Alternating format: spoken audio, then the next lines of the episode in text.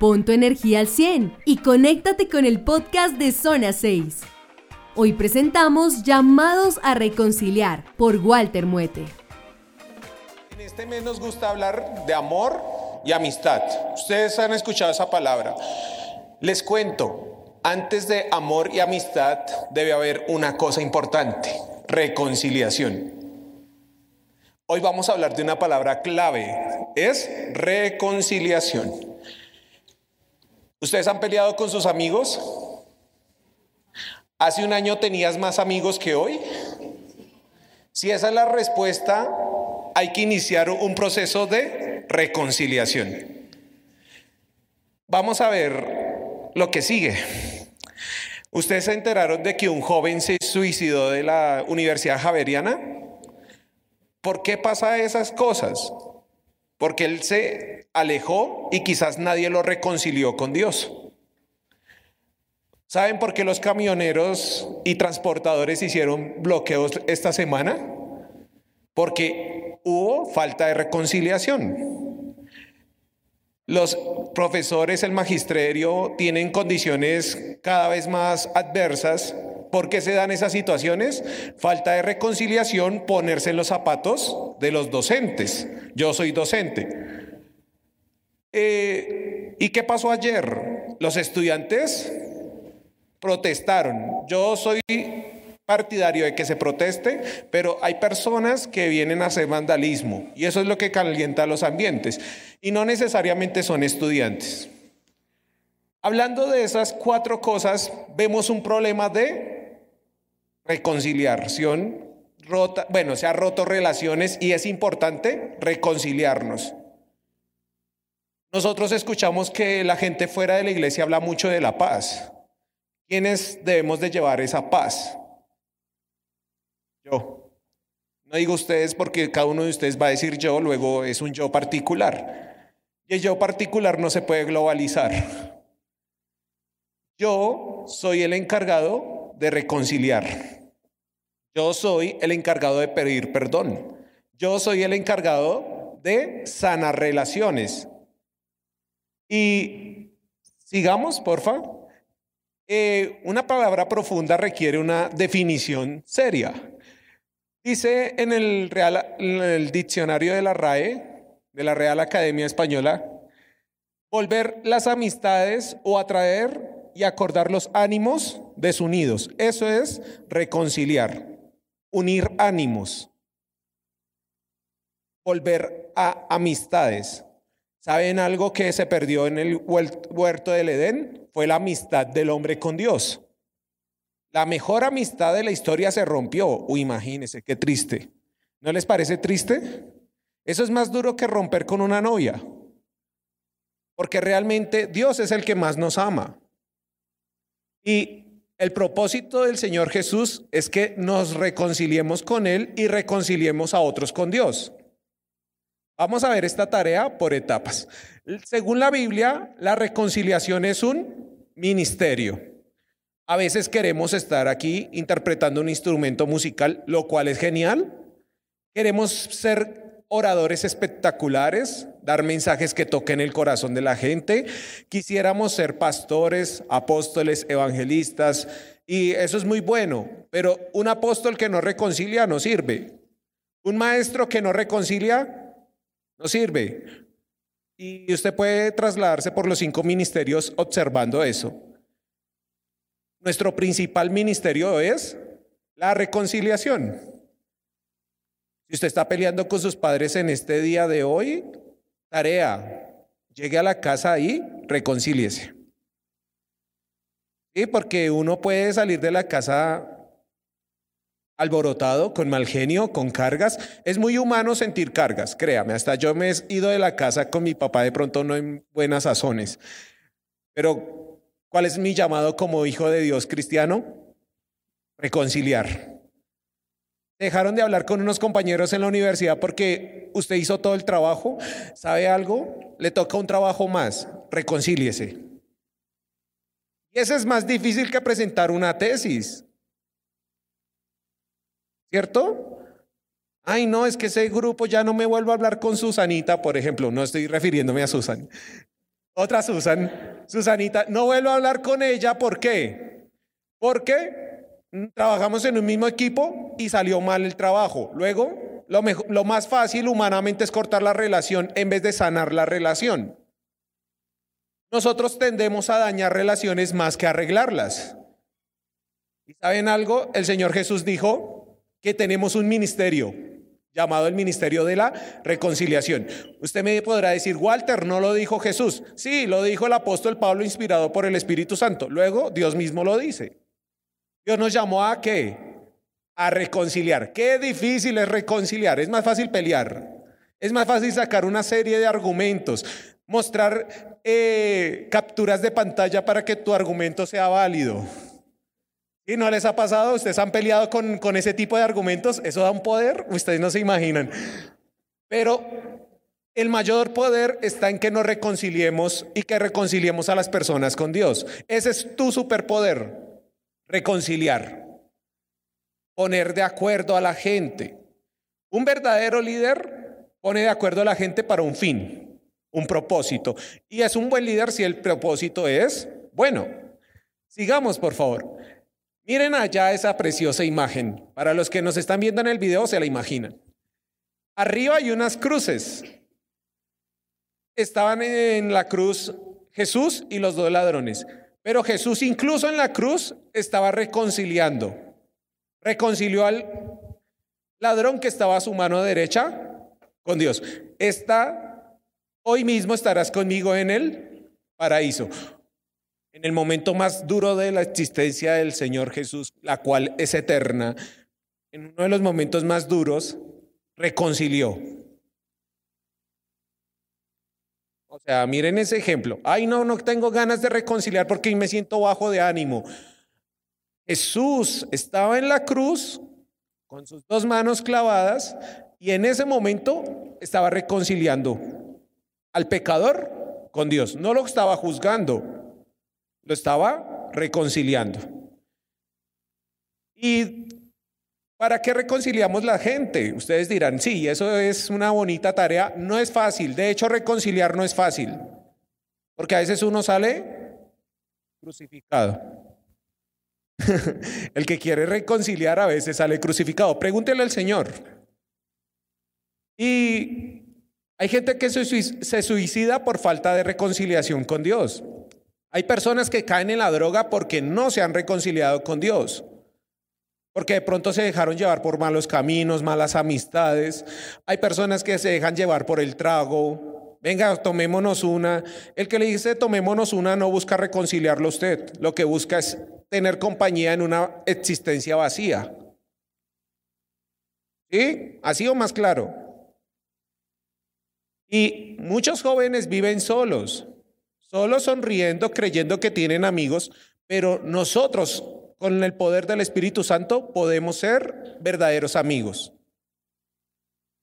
Un amigo en el Espíritu Santo busca reconciliarte con Dios.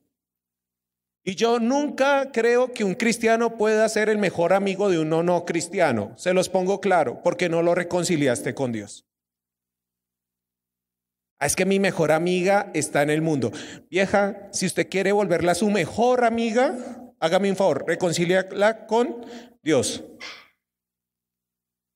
Así de simple, llano. La palabra no tiene grises, es la amistad que nos une en Cristo es reconciliación con Dios.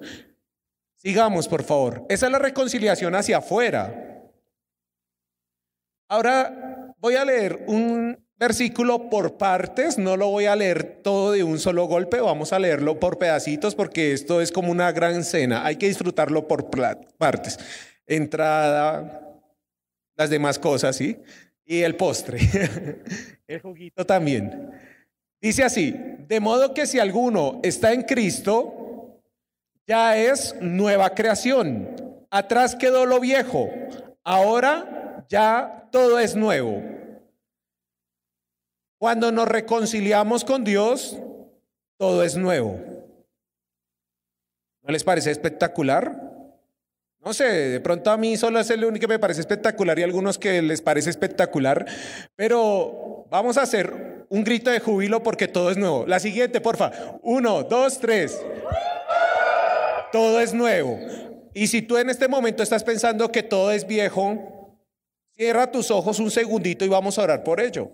Padre, en este momento yo te pido que traigas lo nuevo al, al corazón de cada uno de estos jóvenes, Señor darles ese descanso reconciliado contigo, Señor.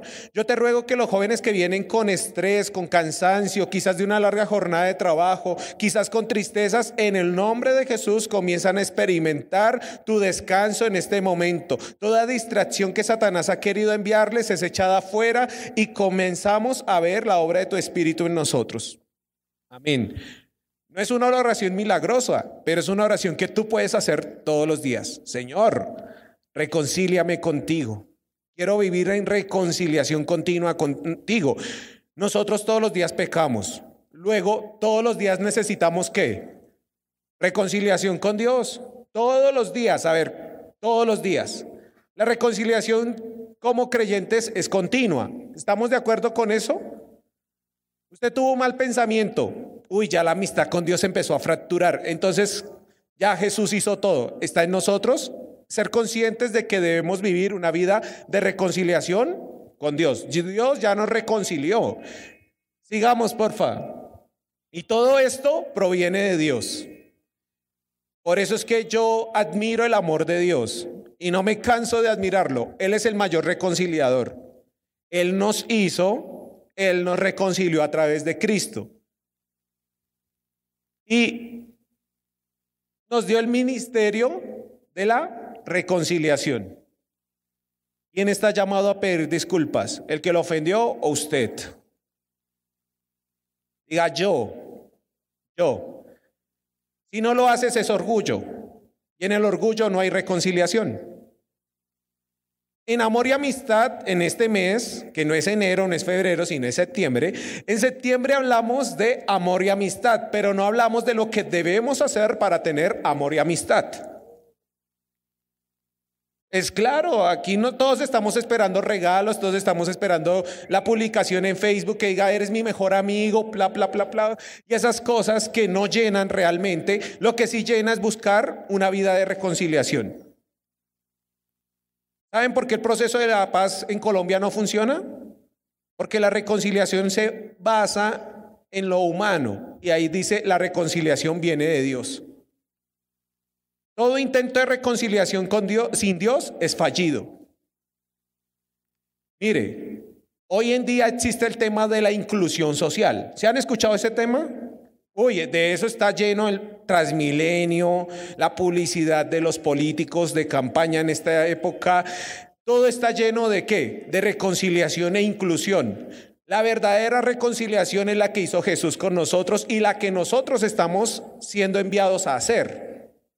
Nosotros estamos llamados a predicarles a los homosexuales. No a juzgarlos, pero sí a hablarles lo que la Biblia dice, porque los principios bíblicos no se negocian.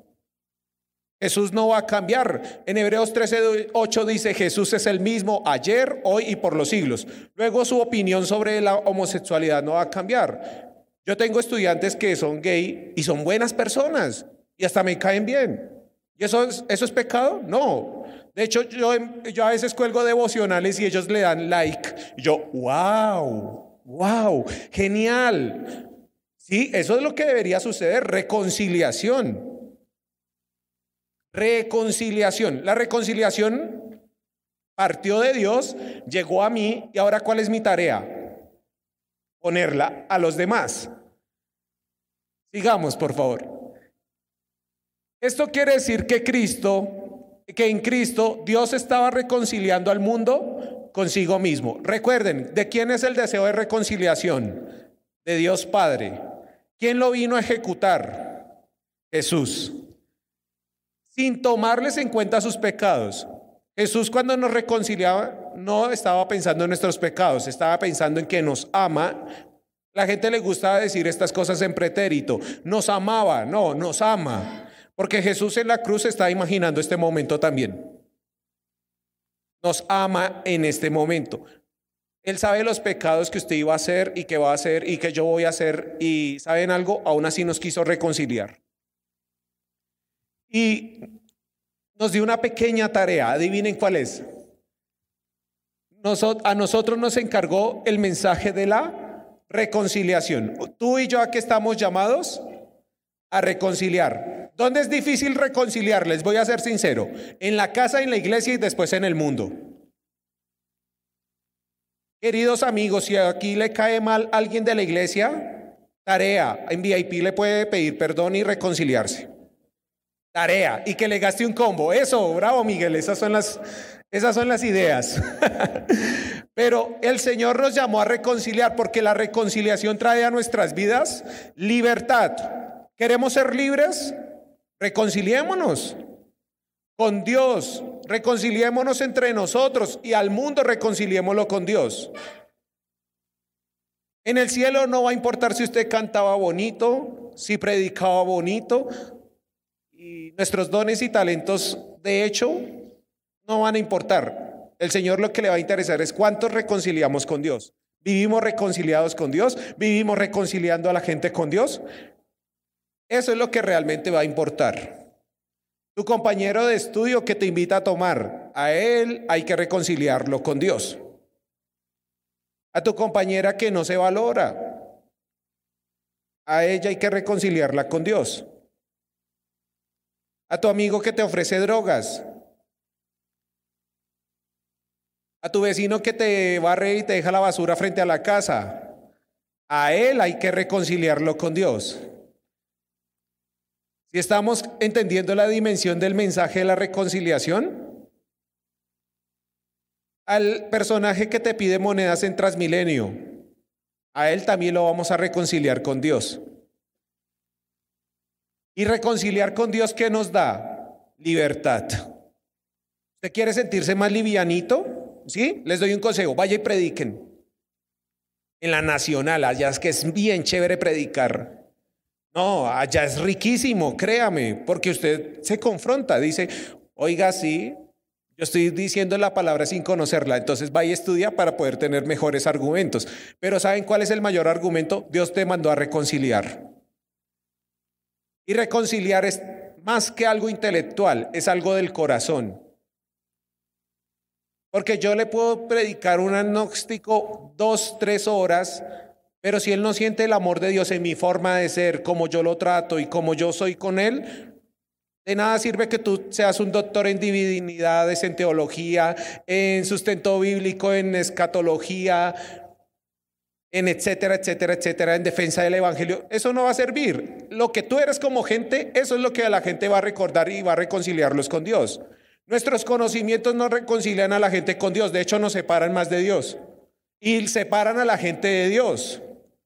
Se los digo, yo estudié mucho y todavía creo que voy a estudiar más, pero si yo me pongo en mi línea intelectual, yo hasta terminaría peleando con Dios. ¿Cómo así que Dios creó la tierra en siete días? ¿Cómo? Que primero creó los árboles y después creó la luz. ¿Quién se libera que no es tan trivial? Cuando un ateo me habla de eso, yo, hoy sabe que sí. ¡Wow! Genial su argumento. Nosotros a veces peleamos contra las personas por sus argumentos y no amamos a las personas por la reconciliación que Dios nos ha mandado tener. Amamos más nuestros argumentos que a las personas. Amamos ganar más las conversaciones que las personas. Amamos tener la razón más que a las personas. Y por eso, como dicen las abuelas, es que estábamos como estábamos. Porque amamos más nuestros argumentos que a las personas. El Espíritu Santo es el que se encarga de llevar los argumentos a la fe y la fe a la vida diaria. Nosotros estamos llamados a reconciliar, no a debatir. El debate académico, ya eso es otra voz, eso es otro, eso sí se hace con un tinto, pero tú sigues respetando a la persona. Tú sigues amando a la persona. ¿No se les ha ubicado un testigo de Jehová en la puerta y domingo 7 de la mañana? Oh, sí, maravilloso. ¿Sabes algo? Lo vas a atender porque quieres reconciliarlo con Dios, no por ganar un debate teológico. Me hice entender en la, universidad tu compañero agnóstico que te va a poner argumentos, tu amigo ateo. Chévere que tengan amigos ateos. Genial. No, en serio, es que ahí es donde la reconciliación se hace efectiva. Si ustedes tienen amigos homosexuales, espectacular. Sean hombres y mujeres de ejemplo, pero siendo ejemplo, reconcilien con Dios. Ay, es que yo quiero tener solo en mi Facebook santos. Pues viejo, métame a mí, por favor, no mentiras. Estamos llamados a meter gente de carne y hueso en nuestras redes sociales y ser ejemplo. Que si tú publicas un estado en WhatsApp y alguien te pregunta, reconcílialo con Dios. Yo también publico cosas que son a veces bobísimas, pero me dan mucha risa. Pero debemos buscar reconciliar a la gente con Dios. ¿Está claro? Reconciliemos a la gente con Dios. Por favor, sigue. Así que somos embajadores en nombre de Cristo. ¿Cómo se viste un embajador? No vayan a decir que de azul, porque no, mentiras. ¿Cómo se viste un embajador? ¿Cómo se, más bien, cómo se viste un dignatario? Elegante. Un dignatario se viste chusquísimo, o sea, bien regio. ¿Por qué? Porque está representando un país o un reino.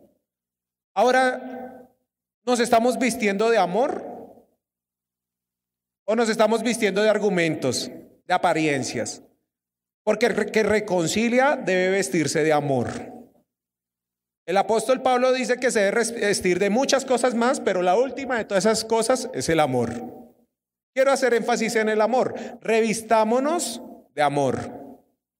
No todos tenemos cara de ser amorosos, pero estamos llamados a ser amorosos. El amor de Dios se manifiesta en la personalidad de Jonathan, en la personalidad de Miguel, en la personalidad de Julie, en la personalidad de cada uno de nosotros. Y debemos vestirnos de amor para ser embajadores. El embajador se viste en representación de un reino, de una nación, de un país. Y somos embajadores en nombre de Cristo. Y como si Dios rogara a ustedes por medio de nosotros, en nombre de Cristo le rogamos, reconcíliase con Dios.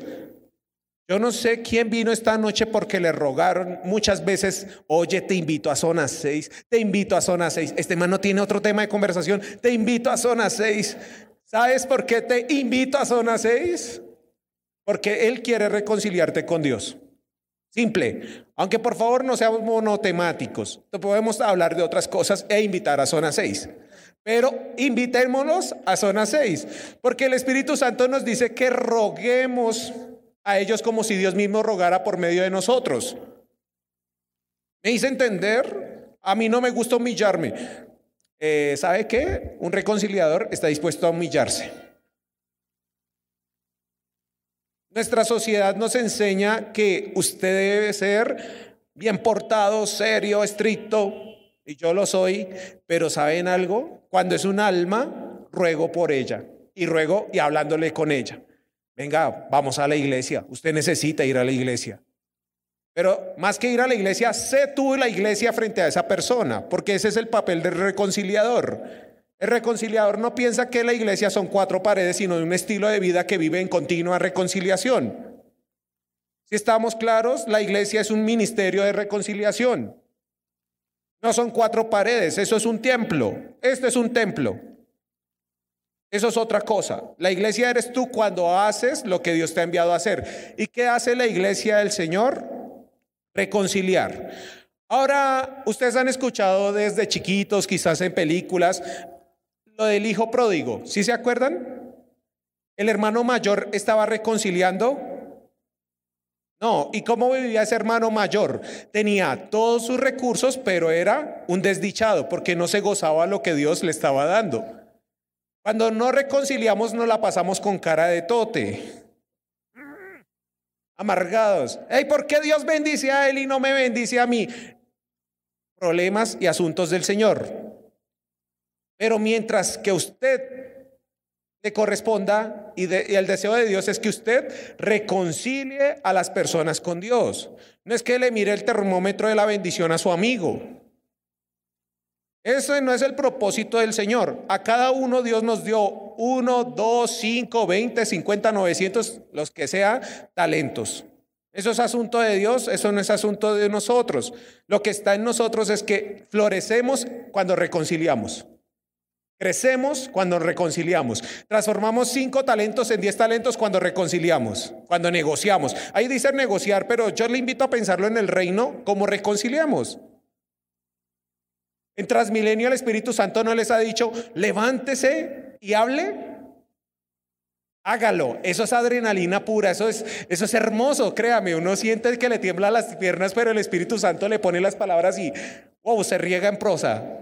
Serio, es hermoso. Es... Si hay gente que lo hace por necesidad, ¿usted no lo va a hacer por gusto? La próxima vez vamos a ir a Transmilenio a evangelizar, alístese.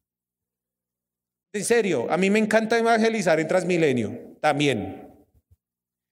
Y ustedes ven esa bandera de arriba, es una bandera llamada la bandera cristiana.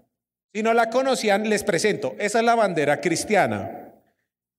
La bandera cristiana está en color amarillo, porque representa que Dios es un rey, que es digno. Nosotros somos código vivo. Entonces estamos como en color azul. El azul puede notar el agua, puede notar muchas cosas, pero básicamente es que nosotros debemos de ir profundizando en el río del Espíritu Santo. Y la gente de este mundo, Bogotá, Colombia, etcétera, no importa la nación, la tribu, la lengua, debemos de llevarle el mensaje que la sangre de Cristo los limpia de todo pecado. Y la reconciliación es hablar de la limpieza que Dios hace, no de lo que usted es. Yo no reconcilio cuando soy pedante, cuando humillo a la gente. Yo reconcilio cuando soy humilde y dejo que Dios me use. Cuando yo quiero enseñarles a mis estudiantes, me bajo al nivel de mis estudiantes. No en sus chistes y en sus cosas, sino en que quiero aprender con ellos. Cuando aprendo con ellos, aprenden. Pero si yo les enseñara desde la perspectiva de, es que usted es muy brutico, la derivada de uno le dio cinco. O sea, no, él no va a aprender. Va a decir, este profesor no me está enseñando, me está ofendiendo. Y un profesor que enseña se coloca al nivel de sus estudiantes. Con el mundo nos toca ponernos al nivel de las personas que no conocen a Cristo. Qué bonito es aprender los misterios de la salvación a la altura con un nuevo creyente. ¿No, ¿No creen que uno aprendería mucho sobre Juan 3:16, por ejemplo? Sobre, oiga, ¿de qué nos vino Jesús a salvar? Ah, del pecado. Ah, ya, ya, sí. Entonces, ¿para qué hizo para salvarnos del pecado? Envió a Jesús. ¿Y qué tarea nos dejó después de que Jesús se fue? La gran comisión. O sea, vayan y reconcilien al mundo con Dios. ¿Está clara la tarea? ¿Dónde comienza la tarea? En Bogotá, en Colombia y hasta lo último de la tierra. Ese diagrama es profundo. Yo no sé si les está resumiendo muchas cosas bíblicas, pero la reconciliación comienza en casa, en tu iglesia y después reconcilien con todos los que crean que están rotos. Y es un reto personal. El Señor me habló mucho preparando esta prédica. Yo, oiga, sí, yo soy como tal cosa con mis amigos de la iglesia, yo soy de pronto distante, ahí me toca empezar a ser más reconciliador. El mensaje llega primero al corazón del que lo prepara. Tenemos que empezar a reconciliar más con Dios a las personas. ¿Quién pide perdón? Diga yo. ¿Quién reconcilia? Es el pastor, el pastor también lo debe hacer, claro. Pero yo, yo soy la iglesia, yo soy quien reconcilia, yo soy el que voy a los perdidos, yo soy el que les ruego que vengan a la iglesia, yo les ruego a que conozcan a Cristo aunque no quieran venir a la iglesia. Ay, yo no quiero ir a la iglesia. ¿Eso quiere decir que tú lo vas a dejar de reconciliar con Dios? No, le puedes reconciliar allá en el parque, en la casa, jugando fútbol, tomándose un café. Hay muchas formas de reconciliar a la gente con Dios. Sigamos, por favor. La reconciliación que requiere procesos. Entonces, dale, por favor. Aunque ya creo que lo dije. Dios nos reconcilió consigo mismo a través de Cristo.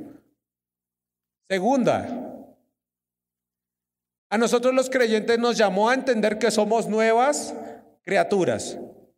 Yo no conozco tu pasado, pero el Señor nos envió a qué? A entender una cosa. Somos nuevas criaturas y somos reconciliadores.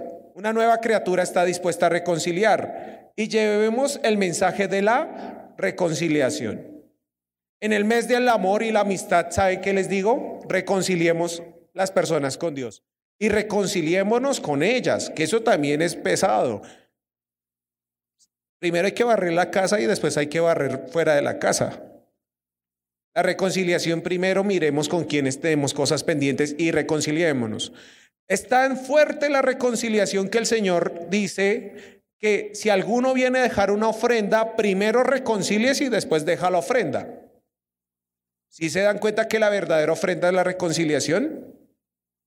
Ya el dinero es algo adicional.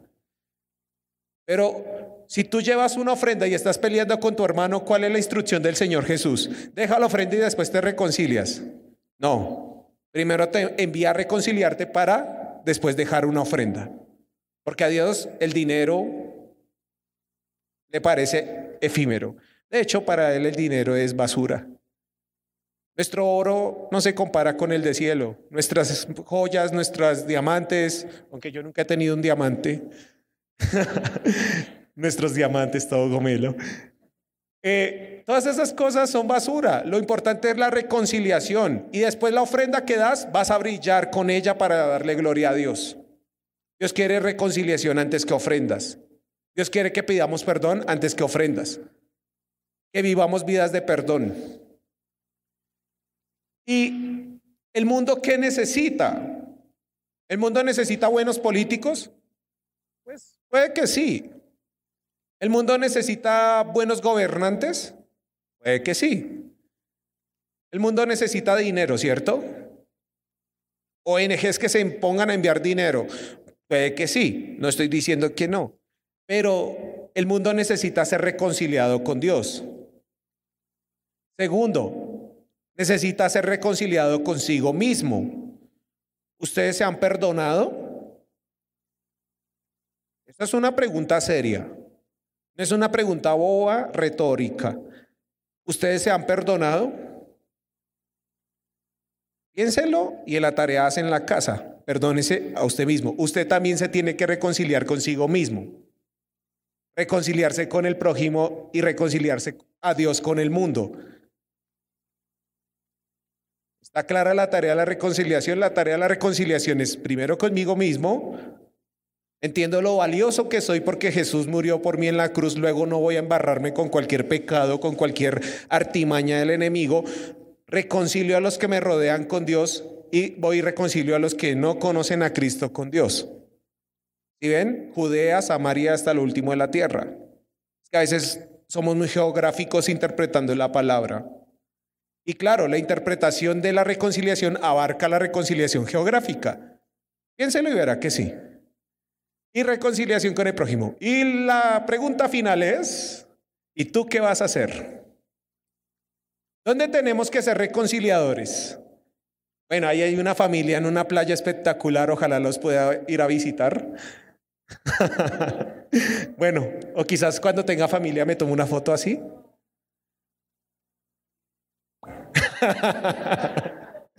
Eh, con nuestros compañeros de trabajo, nosotros estamos enviados a reconciliarlos con Dios. Nuestra ciudad también la podemos reconciliar con Dios. La universidad, sí, ahí esa es la Universidad de los Andes, allá también estudié yo.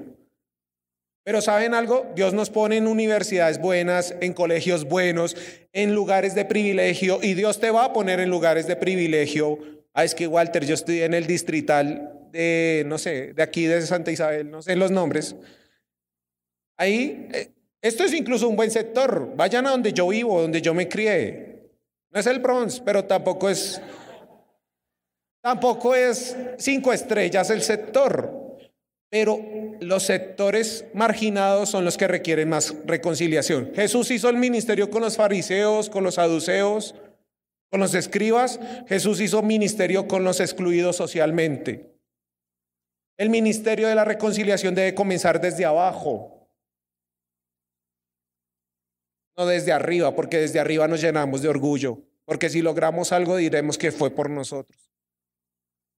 La reconciliación comienza desde abajo. De ese que tú miras por debajo del hombro, a tarea, reconciliémoslo con Dios. Y vas a ver que ahí te vas a reconciliar con Dios, vas a descubrir cuál es tu identidad, que tu identidad es Cristo. Si a Cristo no le bastó, no le dio remordimiento bajar del cielo para reconciliarnos con Dios y dejó el cielo. Cuando vayamos al cielo, les cuento y vamos a pensar en serio que si nosotros seríamos capaces de dejar eso por venir acá. Vamos a decir, uy, no, Jesús, te adoramos, yo no, yo no lo haría. Y la tarea se hace aquí en la tierra. Vamos a reconciliar a la gente con Dios. La naturaleza, cómo usted cuida el medio ambiente, eso también habla de su carácter reconciliador. Si usted es el que bota la basura en la calle, déjeme decirle que es un mal embajador. Imagina el embajador de Canadá votando un papel en Francia. Yo creo que hasta lo sacan por medios, le ponen el hashtag no sea cochino en francés, no sé. sí, seguro. Porque sería una mala imagen de un dignatario. Y si tú eres de aquellos que votan un papel en la calle, déjame decirte que eres un mal embajador. Comiénzate a revisar profundamente. Revisemos cómo escribimos. Ustedes van a decir, ay, Walter ya comenzó como profe. La ortografía, las tildes, las comas. Créame que esas cosas también hablan de la seriedad con la que usted se toma las cosas. La ortografía enamora. Eso aplica a mí. Por favor, seamos dignatarios a la altura de lo que Dios nos ha puesto que lleguemos, ejemplo, en nuestro trabajo llegando puntuales, haciendo más de lo que nos toca hacer. El que hace la tarea suficiente es inútil. Jesús dijo que sois malos trabajadores porque hacéis lo que os mandan. No hacemos un poco más. La reconciliación es humillarnos hacer más de lo que nos toca. A Jesús le tocaba, tocaba morir en la cruz, pero él además nos mostró su amor. ¿Qué más quieren oír? La reconciliación comienza con el amor. Y en el mes del amor y la amistad nos hablan de corazones, nos hablan de detalles, nos hablan de dulces, de que tengo novia, de que no tengo novia, etcétera. Pero ¿saben algo? La reconciliación es lo que hace que haya amor y amistad. Y como código vivo estamos llamados a reconciliar. Ese es el mensaje de hoy. Tú y yo estamos llamados a reconciliar. La reconciliación es difícil, pero no imposible. Si Jesús lo pudo hacer, nosotros también. Si en nuestra casa pelean dos hermanos, ¿cuál es la tarea de usted? Reconciliar. Venga, porque está peleando con él. Y eso usted no lo vuelve débil, ni cursi, ni nada. Eso lo vuelve usted la imagen de Cristo en su casa. Si su papá y su mamá están peleando, ¿cuál es la tarea suya? Eso, papá, hágale, hágale, hágale, mamá. O defender a uno o al otro. No, un hijo debe ser neutro. Porque puede honrar a cualquiera de sus padres y toma partido. Entonces, la invitación hoy es muy simple. Comencemos a vivir vidas de reconciliación. Reconciliémonos con Dios porque Él ya nos reconcilió con, con Cristo. Cristo nos reconcilió con Dios. Y Cristo nos envió a reconciliar al mundo.